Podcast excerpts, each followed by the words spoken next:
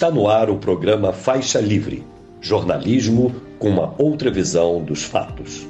Olá, bom dia. Bom dia a você que está conosco nesta quarta-feira, 7 de junho do ano de 2023, para mais uma edição do programa Faixa Livre, véspera de feriado.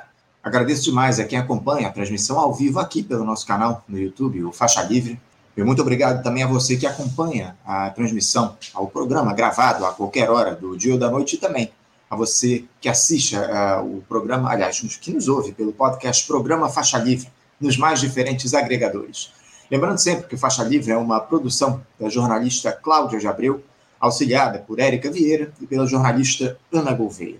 Na edição de hoje, vamos analisar aí o cenário político no nosso país, como de costume, mas com um foco especial nos militares. Porque as Forças Armadas seguem aí tutelando a política nacional nesse governo Lula, nem mesmo após a tentativa de intentona do 8 de janeiro, que contou com a participação decisiva de oficiais, tantos que estavam lá no quartel-general do Exército em Brasília e deram guarida para os criminosos, como aqueles que ocupavam cargos no Gabinete de Segurança Institucional, o GSI, e receberam quase que com flores os bolsonaristas no Palácio do Planalto, provocando toda aquela destruição que vimos. Enfim, após quase cinco meses daquele episódio, como é que anda a relação dos militares com a institucionalidade no país? Para responder a essa questão, vamos receber daqui a pouquinho um especialista no assunto, o cientista social, professor da Universidade Federal de São Carlos, a UFSCar, e pesquisador no Conselho de Desenvolvimento Científico Tecnológico, CNPq, Piero Lerner. Já já ele estará aqui conosco. Também é dia de falar sobre o quadro internacional, com o conflito entre russos e ucranianos tomando uma nova forma com ampliação do tensionamento, mais uma vez, os poloneses também lá se manifestando de maneira contundente contra o governo de direita do país, com a nova crise na Colômbia a partir da atuação firme do presidente Gustavo Petro, com possível tentativa de golpe por parte da direita, além do ex-vice-presidente dos Estados Unidos, o, o ex-vice do Donald Trump, né, o Mike Pence, se colocando aí para disputar as prévias para as eleições aí do ano que vem pelo Partido Republicano. O professor de Relações Internacionais da Pontifícia Universidade Católica aqui do Rio de Janeiro, a PUC Rio, Márcio Scalércio, estará conosco para analisar esses temas daqui a pouquinho. Bem como o professor de Economia da Universidade Federal Rural do Rio de Janeiro e conselheiro do Conselho Regional de Economia do Rio, o Corecon RJ, Antônio, Alves, Antônio José Alves Júnior. Ele vai falar sobre a situação da nossa economia, essas últimas medidas do governo Lula para renegociar as dívidas dos brasileiros, com o programa Desenrola, lançado no dia de ontem. Também essa tentativa de reaquecer o setor automotivo, dando desconto aí na compra de carros, ônibus e caminhões novos, menos poluentes, ele vai analisar também. O resultado animador do Produto Interno Bruto para o primeiro trimestre, potencializado pelo agronegócio. O que é que isso representa em uma economia já altamente primarizada como a nossa, dependente das commodities agrícolas, enfim. Uma entrevista imperdível daqui a pouquinho. Para encerrar a edição de hoje, nós vamos receber novamente a coordenadora geral do Sindicato Estadual dos Profissionais de Educação do Estado do Rio de Janeiro, o CEPRJ, Helenita Bezerra, falando sobre o andamento da greve da educação no Estado, que vai se aproximando aí já de um mês. Ontem tivemos assembleia no centro do Rio, mais uma reunião também com o governo do Estado e um ato pelas ruas da cidade e a Elenita vai nos dizer os desdobramentos desses três momentos, se a paralisação continua ou não, enfim.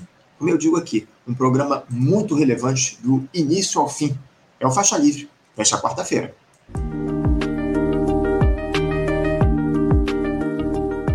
Eu saúdo, do outro lado da tela, o nosso primeiro entrevistado no programa de hoje. Eu me refiro ao cientista social, professor na Universidade Federal de São Carlos, a UFSCar, e pesquisador no Conselho de Desenvolvimento Científico e Tecnológico, o CNPq, Pedro Lerner.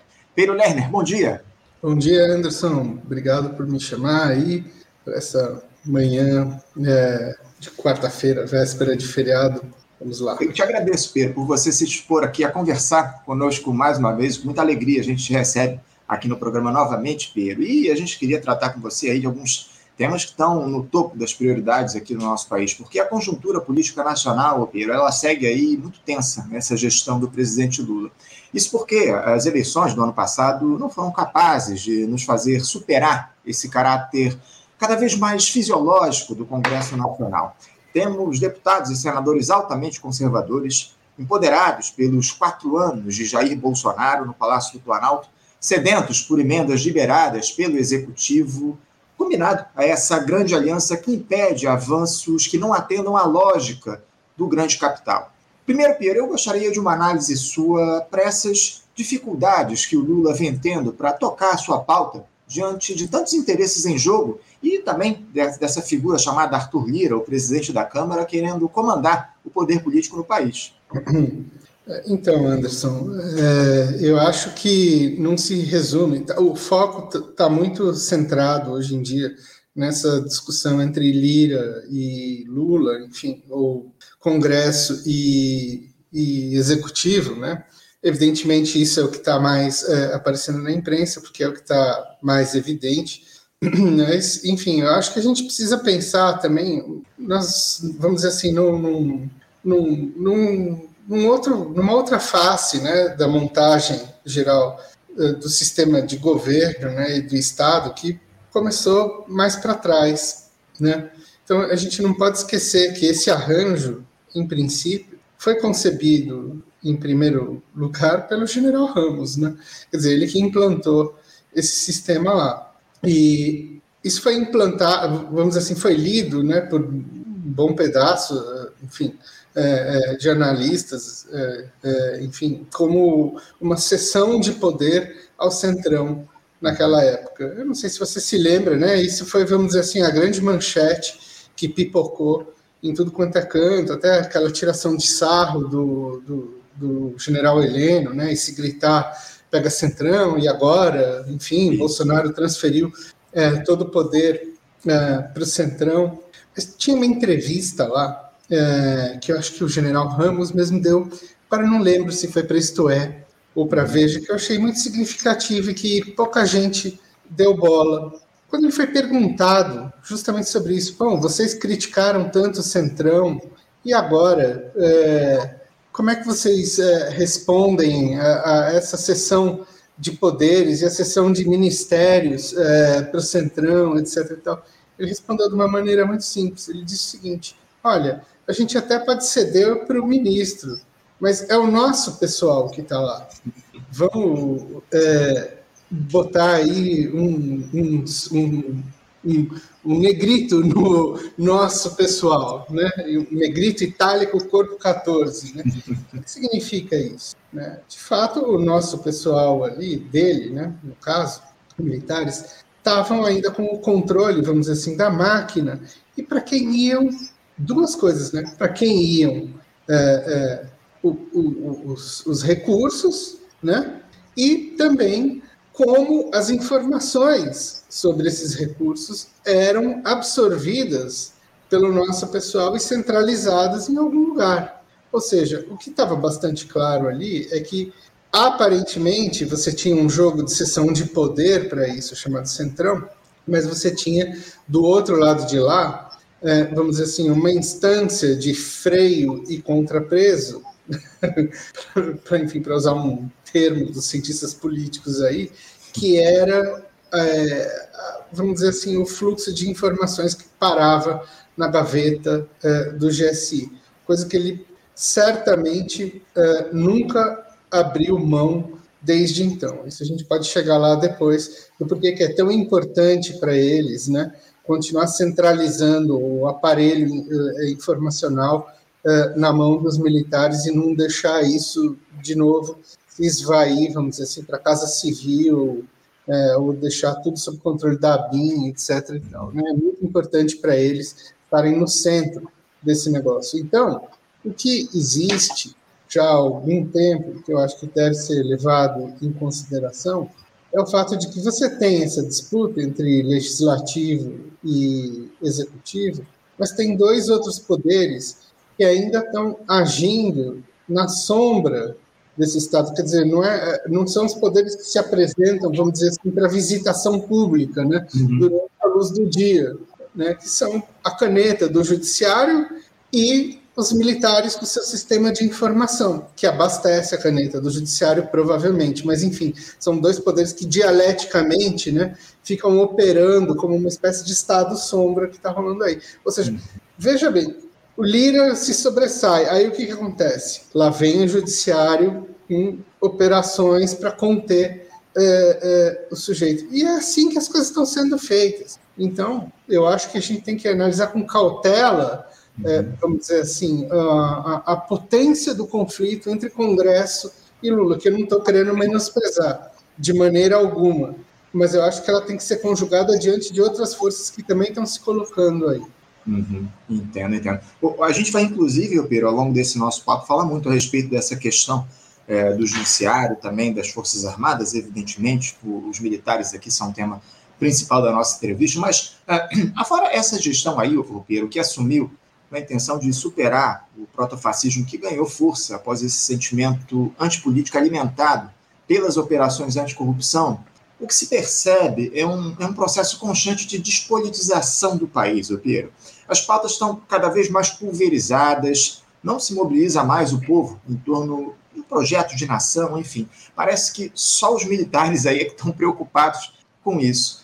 Como cientista social, Piero, você consegue identificar para a gente o que, que leva a uma situação como essa no Brasil? Por que tanta despolitização numa realidade em que só o povo brasileiro seria capaz de promover mudanças profundas na sociedade? É, precisa ver se isso é só um fenômeno do Brasil também, né? Enfim, tem bastante gente boa que analisa desde um bom tempo já o que é esse processo de despolitização em termos mundiais, vamos dizer assim, como uma espécie também de efeito né, da, de uma nova conjugação né, entre, é, um, vamos dizer assim, um, uma forte predominância ideológica e concreta né, do neoliberalismo como um, sistema, vamos dizer assim, grosso modo falando, né, que transfere né, é, é, as forças da economia do setor produtivo para o setor é, financeiro, né, e isso leva talvez a uma outra configuração do Estado, que entra como uma espécie de agente principal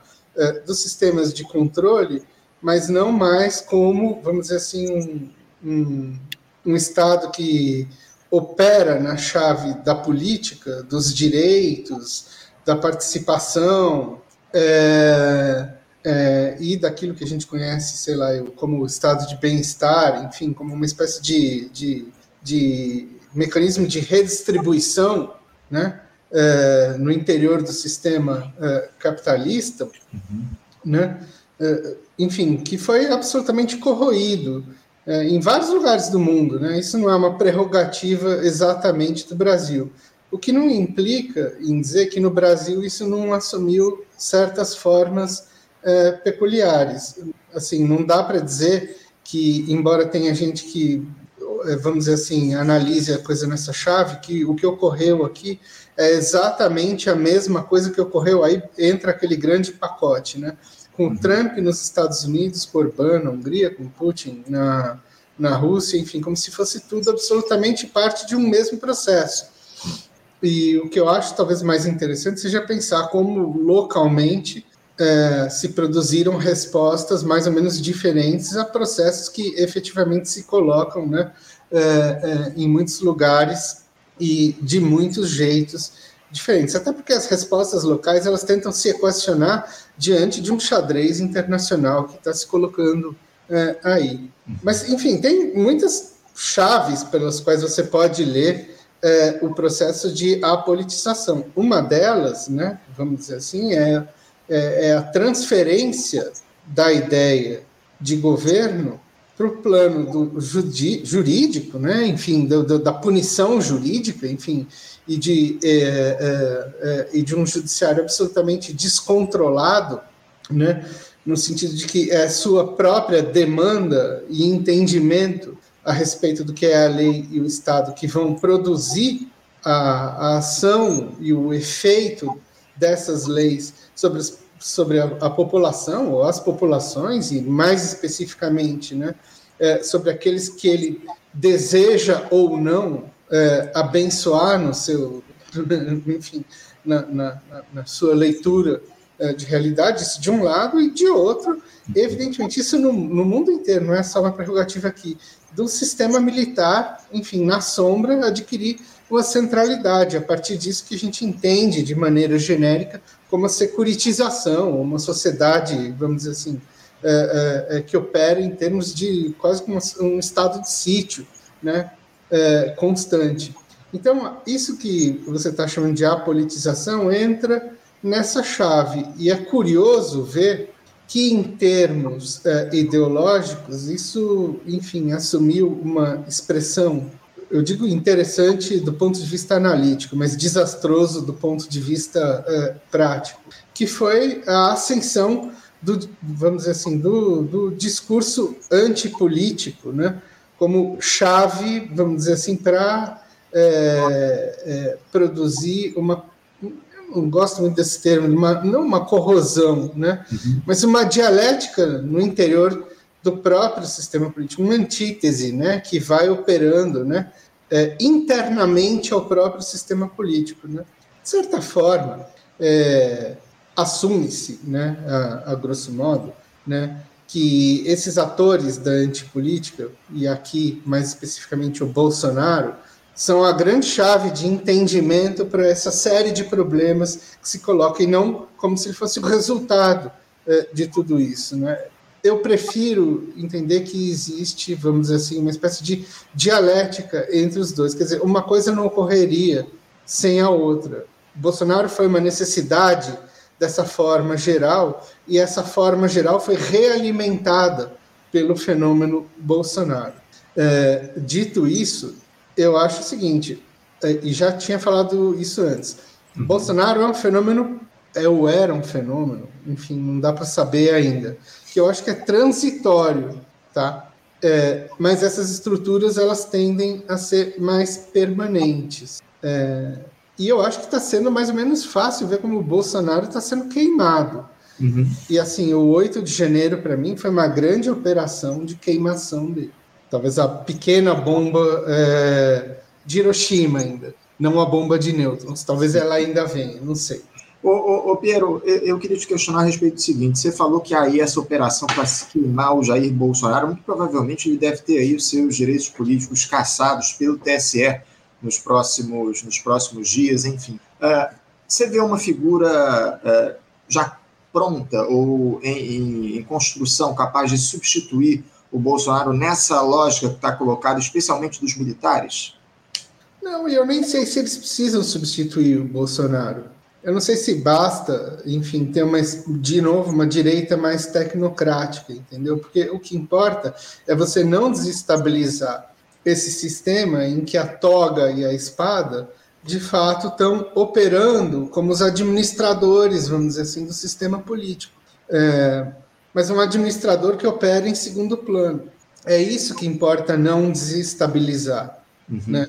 É, de fato, uma vez que esse sistema encontra algum nível de acomodação, eu tenho a impressão que o surgimento desses tais líderes populistas é uma coisa incômoda é, para esse pessoal. Por quê? Porque você sempre corre o risco de perder o controle, a não ser que você tenha um controle total desses agentes, como era o caso do Bolsonaro, na minha opinião. Né? apesar de existir uma leitura de que o Bolsonaro era uma espécie de gênio que conseguia manipular todo mundo, né? Ele cooptou militares, ele produziu o centrão, ele fazia de tudo, o projeto era dele, etc. e tal. Eu não vejo pessoa que tinha fa mais faca no pescoço e fio desencapado do que ele. Olha como está sendo fácil esses fios desencapados aparecerem agora, assim, nos últimos meses foram muitos, né? Assim, é de, de joia deixada uh, uh, na Receita Federal, porque, assim, eles tinham um péssimo controle da burocracia, né? Eles faziam as coisas metendo os pés pelas mãos.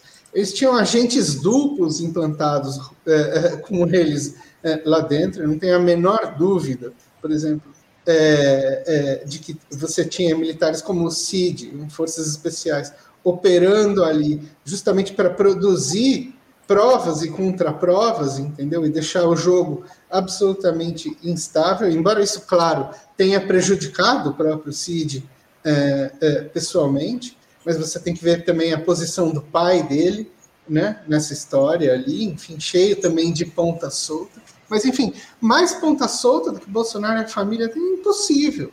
Uhum. Ou seja, é absolutamente conveniente você ter um personagem como esse operando no centro do sistema e com as características de espetacularização, né, que tornam, vamos dizer assim, é, é, é, produzem a impressão de que, de fato, ele tem alguma coisa ali que parece galvanizar todos os processos para o colo dele. Uhum. Agora, é, eu não acho que seja absolutamente necessário você achar é, um substituto, né? Porque, veja, você mesmo falou, o governo Lula é o Lula. Enfim, a gente está falando do Lula, né? Não é qualquer um, né? Parece estar tá cheio de engessamentos é, nesse momento. Quer dizer, se o Lula, é, que chega né, com essa margem pequena, não consegue dar, né, é, vamos dizer assim, o, o, o bypass nisso, eu, enfim, fico me perguntando por que, que você precisaria de um outro, é, é, vamos dizer assim, grande é, vamos dizer assim, líder, né? vamos falar, não sei que palavra usar é, da direita para fazer exatamente o processo que, de certa maneira, contenta esse pessoal.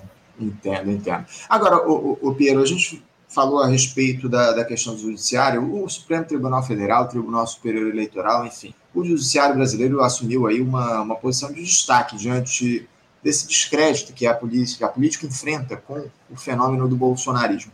A minha pergunta é a seguinte, Pedro, até que ponto esse protagonismo do judiciário que nós temos observado aí nos últimos tempos garante a democracia no nosso país? Os ministros do STF aí, por exemplo, têm envergadura para serem considerados os guardiões da República, como muita gente costuma dizer e quer vender também? Bom, depende pelo que você está entendendo democracia, né? É, porque aparentemente o que a democracia se torna, nesse conjunto de muitas coisas que está se colocando, ela se resume, vamos dizer, à ideia de que você tem uma espécie de mercado eleitoral, né, no qual você vai eleger alguém que seja entendido como um administrador da política. Você percebe como uma infiltração completa da lógica é, mercadológica, em, enfim, em todos os é, poros, né? é, do Estado, ou seja, o esvaziamento completo da noção de política e democracia, tal como, sei lá eu, a gente entende desde os fundamentos lá da Grécia, Roma, enfim, sei lá eu, né, ou de, pelo menos de como isso foi é, é, consolidado aí é, no Estado moderno. Então, é uma democracia administrativa, vamos colocar assim, regida sob o parâmetro da noção de que você tem uma escolha mercadológica que se dá né, é, é, é, através de indivíduos que são escolhidos ou filtrados pelo poder judiciário e pela máquina informacional, dizendo que quem pode e quem não pode estar na prateleira do supermercado é, eleitoral para que os eleitores e eleitoras vão lá e escolham, né, é, enfim, quem vai administrar as suas vidas. Uhum. Agora, a questão é como esse protagonismo, né, aí na filigrana falando, né, é, especialmente do judiciário, né, é, tem assumido isso. Né? Você teve esse grande é, impacto, vamos dizer assim, que é, foi a política do choque e pavor inicial dado pela Lava Jato, né? E, evidentemente, para mim, pelo menos, não sei se é tão evidente assim, enfim, estou usando isso aqui, mas é, é que para mim isso aparece de maneira muito clara, né? Uhum. O que está ocorrendo agora é uma transferência daquelas atribuições, agora não, já há algum tempo, uma transferência das atribuições iniciais que eram da Lava Jato para o topo. Então, eu acho que em parte, a coisa de você estar tá queimando os lavajatistas é, é, iniciais, como está acontecendo, né, enfim, Moro, Dallagnol, etc. e tal, é porque você, isso ocorre concomitantemente a um processo de captura da judicialização da política, daquela instância de piso lá para o topo. Enfim, agora é o topo que diz que manda, né, que manda prender e manda soltar. Né? Vamos usar é, essa expressão. Então, eu acho que, em parte, as coisas estão sendo explicadas por aí. Né?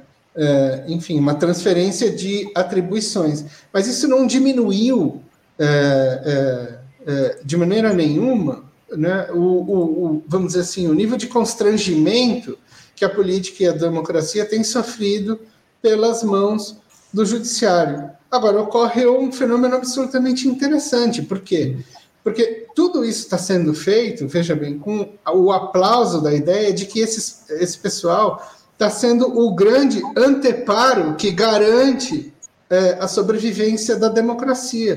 E isso é feito, mais uma vez, pela conveniência em se achar de que eles estão contendo o homem-bomba Bolsonaro e os bolsonaristas, né, que, enfim, tanto nos ameaçaram, de fato ameaçaram. Não tem a menor dúvida sobre isso. Agora, é absolutamente notável né, como é, é, a esquerda, que estava acuada pelo judiciário, em cinco minutos passou a estar acoplada a esse discurso do judiciário como o grande, vamos dizer assim, paladino, defensor das liberdades democráticas e elegeu Alexandre de Moraes, vulgo Xandão, como seu herói libertador. Quer dizer, eu acho isso problemático, no mínimo. Não, não dúvida. E uma figura altamente questionável como essa, que é o Alexandre de Moraes, né, Alpeiro? Essa é a grande questão. A gente sabe bem o que é que o Alexandre de Moraes representa, ou representou aqui no nosso país. Teve aliado aquele processo que derrubou a presidente Dilma, Dilma Rousseff, foi ministro do Michel Temer, enfim. Agora, o, o eu queria passar aí logo para esse tema dos militares, porque o governo Lula ele segue insistindo nas Forças Armadas Vejam após tudo aquilo que, que vimos no 8 de janeiro e as suas repercussões. O presidente da República ele manteve a estrutura do Gabinete de Segurança Institucional, o GSI, dominada pelos militares, apostou novamente na conciliação depois de tudo aquilo que veio à tona, praticamente não mexeu na estrutura das Forças Armadas. Como essa é a primeira vez que a gente conversa aqui no programa esse ano, ô Pedro, eu gostaria de uma avaliação sua para essas escolhas do Lula e principalmente as consequências que, ele, que, elas podem produzir a médio e longo prazo no país no que diz respeito às Forças Armadas, por favor. É, em, em, primeiro lugar, eu acho assim que o Lula está de mãos completamente atadas em relação aos militares. Ele não tem é, é, como lidar com isso. Ele não tem uma, vamos dizer assim, uma nem uma é, é, proposta contra-hegemônica, vamos dizer assim, que ele tenha feito para é, é, propor, vamos dizer assim, ao conjunto da população uma leitura diferente é, a respeito dos próprios militares, dado que, em grande parte, eles acabaram é, é, saindo vitoriosos é, ideologicamente, depois de todo o processo que eles mesmos participaram no governo Bolsonaro, e eu digo isso assim, mesmo sabendo que a avaliação deles próprios quanto ao fato de que eles sofreram arranhões é, é, na opinião pública, mas veja bem o, é, é, o termo que é utilizado, arranhões, exatamente foram, vamos dizer assim, é, é, cortes superficiais, porque no fim tudo acabou sendo lido como se fosse o seguinte: Bolsonaro é que cooptou eles, e isso foi uma questão de atração pessoal. Houve ali um problema, mas que foi reequacionado por quê? Porque acabou sendo é, dominante né, é, a visão de que eles é que foram as, os personagens que barraram uma tentativa de golpe, bem entre aspas, aí, de Estado por parte é, de bolsonaristas. Mesmo tendo abrigado ali durante 70 dias debaixo do nariz deles, entendeu? E, e enfim, isso está tá claro. E, enfim, às vezes pipocam, né? É, é, é, uma ou outra reportagem que lembra é, desse assunto, né? Como, por exemplo, teve ontem, né? Uma, uma matéria, acho que foi um vídeo feito pela Piauí, se não me engano, sobre a atuação dos forças especiais, né? No, no, no planejamento e na execução, vamos dizer assim, da turba é, do 8 de uhum. janeiro. Né? Coisas, aliás, que o Marcelo Pimentel já vem falando há muito tempo, desde antes do negócio acontecer. Aí Inclusive aparece o vídeo. É, ele falou, falou aqui, enfim. E, mas isso é absolutamente, como se diz o seguinte, você expõe esse negócio, mas do outro lado o volume de informações que aparece, por exemplo, na televisão, deles como sendo as pessoas que implodiram interna e externamente a tentativa de golpe é muito maior. Então, uhum. o que, que fica no final? Aí você vê, por exemplo, uma entrevista que nem a do brigadeiro Joseli Camelo na CNN esse, esses dias, né? O que, que ele falou? Olha, de fato houve esse problema, mas eu asseguro que agora estamos completamente restabelecidos diante da opinião pública. Por quê? Porque eles têm vários artifícios para lidar com isso, inclusive esse, que é um artifício é, que a gente pode chamar de, de, de de, de, um artifício dialético, porque é plantado do lado de lá, que foi a conversão do campo bolsonarista ao antimilitarismo, como você uhum. pode ver, por exemplo, nas declarações do Ricardo Salles e do Van Hatten naquela audiência que aconteceu na Comissão de, de Relações Exteriores e Defesa Nacional. Assim, metendo o pau nos militares.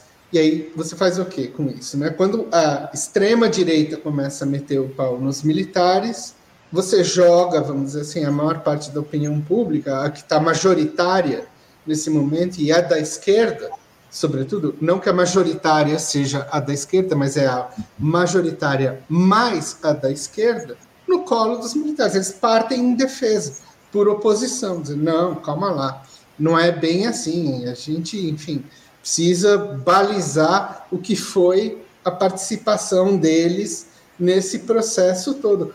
Olha, eu vi, gente, eu não vou citar aqui na imprensa, mas que é escolada, entendeu? Falando, não, como assim? Se esses caras estão falando isso, é sinal de que os militares implodiram o golpe é, na sua essência. E a quem interessa difundir a narrativa de fato de que tem, teve uma tentativa efetiva de, de golpe é, ali. Uhum. Quando o pessoal da direita fala, não, imagina, não teve golpe, quando o Mourão fala, aquilo não foi golpe, etc e tal, né? evidentemente o lado de lá vai dizer o seguinte, bom, se eles estão falando que não foi, a gente fala que foi. É, preciso ver exatamente o que foi aquele negócio, para que, que serviu, a quem beneficiou. É muito complicado você vê isso, mas na armação geral, eu vejo que um dos lados mais beneficiados isso, sem querer, o brigadeiro Joseli deixou escapar. A frase dele foi lapidar. Ele disse: Olha, alguma coisa assim. Parece que o, os grandes beneficiários do 8 de janeiro fomos nós. Por quê? Porque a gente conseguiu consolidar todos os poderes democráticos contra o golpismo uhum. dessa turma. Precisa pensar no que foi isso. Né? Eu acho que a gente não pode descartar a possibilidade de que eles, vamos dizer assim, eu não posso dizer que eles coordenaram é, aquilo, mas eu acho que eles, de certa maneira, deram combustível para aquela coisa acontecer, coisa que já estava roteirizada antes, que já tinha a forma do Capitólio ali, entendeu? Dada no imprint do negócio. Foi fácil. Você fomenta aquele treco e na hora H você solta aquele treco para ele uhum.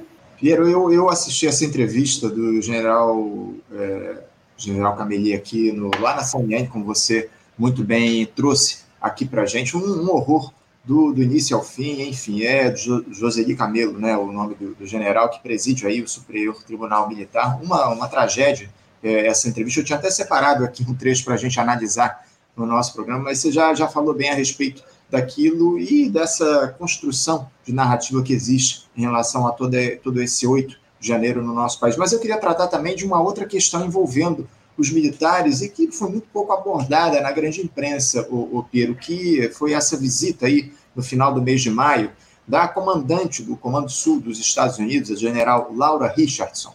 Ela teve encontros com os comandantes da Marinha, o almirante Marcos Olsen, do Exército, o general Tomás Paiva e do Aeronáutico, brigadeiro Marcelo Damasceno. Houve reunião também com o chefe do Estado-Maior do Conjunto das Forças Armadas, o almirante Renato Rodrigues de Aguiar Freire, e com o ministro da Defesa, José Múcio.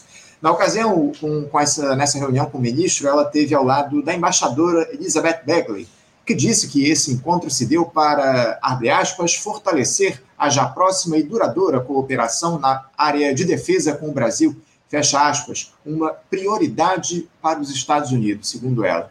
A agenda da comandante militar dos Estados Unidos teve pouquíssima repercussão e eu queria que você nos dissesse como é que você interpretou, Piero, essa presença da oficial do Comando Sul dos Estados Unidos aqui no Brasil, se reunindo com o ministro da Defesa e com os três comandantes das Forças Armadas. Foi uma agenda que certamente passou pela anuência do presidente Lula, não, Pierre?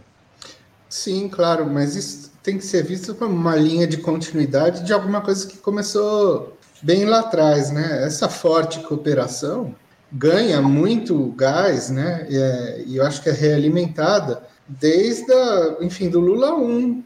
quando você começa, enfim, a, a, formar a coisa da MINUSTAH lá, a ação é, no Haiti, né? É, no âmbito que foi uma solicitação da administração Bush, eu assim não vou ter tempo para ficar desenvolvendo muito isso aqui, mas evidentemente, né, é, isso era uma coisa que eu acho que envolvia dois elementos é, é, é primordiais, né? Porque veja, é a atuação militar no Caribe, que é a, a, é a principal zona de preocupação dos Estados Unidos, né? Vai da Colômbia uh, para cima, sempre foi, né? É, tinha um problema que era Cuba ali do lado, né? Enfim, o Haiti está é, espremido entre Cuba, né? É, enfim, e, e, e, toda aquela situação onde os Estados Unidos sempre é, agiu ali, ele terceirizou para o Brasil, que tinha vários projetos, né? veja, das construtoras brasileiras rolando em Cuba é, e na Venezuela engatilhados ali, e você cria ali uma zona de intersecção né, para um forte intercâmbio. Desde o Haiti, teve uma geração de militares que começou, de fato, a fazer quase que, vamos dizer assim, ser esperto pendrive, entendeu? Na, na, na cabeça deles, do, o, o, download de um novo tipo de doutrina que, uhum. enfim, começa a, pipocar nos Estados Unidos a partir de 2001, né? Do 11 de setembro, mas também, principalmente, a partir de 2004, 2005 e tal. E isso vai ser, enfim, é, vai ter um efeito bumerangue, né? Para cá. É, para dentro. Essas cooperações existem há muito tempo. Tem aquilo que a Adriana Marques lembrou muito bem, que é a existência do escritório, é, Adriana Marques, que já teve aqui no programa também, ah, é, que é o escritório uh, uh, de compras lá uh, do Exército, e também tem da Marinha, enfim, que está lá em Washington, tem cargos lá, tem doutrina lá, tem um monte de coisas lá e tem um general brasileiro no Comando Sul dos Estados Unidos. Enfim, essas intensificações de intercâmbio já existem muito tempo. A imprensa deu quase como certo que foi o fato do Itamaraty barra Lula terem demandado a presença uh, de oficiais chineses, né? Naquele, uh, enfim, eu acho que era um exercício de, de, de, de instrução ou num seminário, não lembro direito aqui agora, me deu um, um apagão aqui. É, mas eu não acho que foi só isso, não. Né? Eu acho que cada vez que uma visita dessas acontece, tem um monte de coisa no subtexto que vai acontecendo. A gente pode ver também que foi muito importante a, a visita dela no Comando de Defesa Cibernética, porque essa talvez seja a grande questão que está se pondo. Veja, a gente começou falando de controle de informações e talvez vai terminar falando de controle de informações. O Comando de Defesa Cibernética no Brasil sempre foi muito sensível, vamos dizer assim, a, é, é, a colaborações com setores estrangeiros que se colocaram aqui. A primeira montagem dele se deu em parceria estreita com empresas israelenses. Né? Os programas mais sensíveis hoje são feitos num escudo de colaboração entre Brasil, Estados Unidos e Israel. Só que Israel e Estados Unidos também não são um mar de rosas ali na relação deles. Tem muita queimação entre CIA e Mossad e tal. Eu não sei se isso não teve a ver com uma espécie de pente fino ou de ajuste nessa área daí também. Quer dizer, a gente ver um lado desse negócio, mas precisa prestar atenção na filigrana, no, no, no, na pequena política que se faz nessas áreas também. Então, eu acho que ela ter visitado o comando cibernético é uma coisa que deve ficar, no, enfim, pelo menos é, é, é, é, é elencada no meio dessa história da grande diplomacia, né? Porque, de fato, né, a embaixadora Begley, ela solicitou uma, uma, uma reunião com o Múcio, ministro da Defesa, tão logo a história dos chineses foi é, colocada pelo Itamaraty. Eu acho que tem isso sim, mas tem esse outro lado também. Sim, não, ainda mais nesse contexto de, de guerra híbrida que está colocado, né, Opera? A gente precisa prestar muito atenção em todos esses movimentos. Você acha que isso, que essa, talvez essa visita dela, a, a, a, a, estrutura de cibernética do país, de informações aqui do nosso país, ela, ela pode ter um, um significado mais representativo que a gente vai observar ao longo dos próximos tempos? Como é que você vê isso? Né, nesse contexto que está colocado de guerra híbrida que eu citei? É, eu acho que isso é o que a gente não vai observar, né? Assim, praticamente não se deu bola para uhum. essa história da visita dela, enfim, ao comando cyber, né? E assim, quando você vê, abre qualquer página dos, do, enfim, do, do, do, a página do Tradoc, né, que é o, o, o comando de treinamento e doutrina lá dos Estados Unidos, você vai ver que a coisa cibernética é, sei lá eu, é 70% do que eles estão pensando. Assim, é, é, esse pessoal, assim, guerra, o cenário de guerra entre grandes potências, tal como eles estão é, é elencando desde 2017, desde que mudou a estratégia nacional ali, que eles não estão mais é, querendo dar bola é, para contra-insurgência, né? enfim, para esses grupos de estão dirigindo o problema para o conflito entre Rússia e China. Eles dizem: olha, não vai ter condição de enfiar exército convencional nem disparar uma guerra nuclear contra esses atores. O lance é o seguinte: vamos resolver tudo onde? É, em dois pontos: fritação de neurônio e outro que está associado a esse, que é a guerra cibernética, né? E isso inclui até, enfim, o espaço, né? satélite, etc. e tal. Claro que eles vieram aqui para alguma coisa nesses termos. Quer dizer, a, a, esse é o espaço, vamos dizer assim, de, de, de batalha que vai começar a ocorrer daqui para frente. E quem está com eles nisso é o aliado, enfim, é aliado deles. Eles não vão deixar isso, eles não vão deixar os chineses se enfiarem dentro do campo estratégico da cibernética no Brasil. E a controle de informação. Isso tudo está muito conectado ali, né? inclusive para fazer isso que a gente começou o programa aqui, que é a informação sobre quem pode e quem não pode participar da administração do sistema político. Uhum. Porque tudo está lá. Né? Você fica o dia inteiro com esse negocinho é, aqui, produzindo informação para esse pessoal. Uhum. Então, é assim, detalhe, né, Pedro? Essa, eu acho que essa é a grande questão que se coloca em torno dessa discussão que a gente traz aqui. E a gente vai continuar muito atento aqui no programa todo, toda essa lógica, toda essa dinâmica da, da, guerra híbrida, acima de tudo da questão dos militares aqui no nosso país. E a gente conta com, contigo aqui para a gente fazer essa análise no programa, Pedro. Eu quero agradecer muito a tua presença aqui, é sempre uma alegria te receber no Faixa Livre. Muito obrigado pela tua participação. Te desejo, acima de tudo, um ótimo feriado aí, que a gente em breve volta a conversar aqui no programa, Pedro. Um prazer, Anderson. Um ótimo feriado para todo mundo também. Obrigado, Pedro. Um abraço para você. Até Obrigado. a próxima. Conversamos aqui com Piero Lerner. Piero Lerner, que é cientista social, professor na Universidade Federal de São Carlos, a UFSCar e pesquisador do Conselho de Desenvolvimento Científico e Tecnológico, o CNPq, tratou aí dessas questões importantíssimas relacionadas aos militares do nosso país, essa guerra híbrida, a questão da contra-informação, enfim, muito importante sempre a gente receber o Piero aqui no nosso programa. Primeira vez que ele conversa com a gente aqui esse ano, uma alegria tratar aqui com ele dessas questões. Você, ouvinte do Faixa Livre, pode ajudar a mantê-lo no ar. Faça sua contribuição diretamente na conta do Banco Itaú, agência 6157, conta corrente 99360, dígito 8. Esta conta encontra-se em nome do Sindicato dos Professores do Município do Rio de Janeiro e região, o Simpro Rio, uma das nossas entidades patrocinadoras, mas seus recursos são destinados exclusivamente para o financiamento do nosso programa. Você pode fazer sua doação de qualquer valor, utilizando também a nossa chave Pix, que é ouvinte@programafaixalivre.com.br. Sua contribuição é fundamental para a manutenção desta trincheira progressista no ar.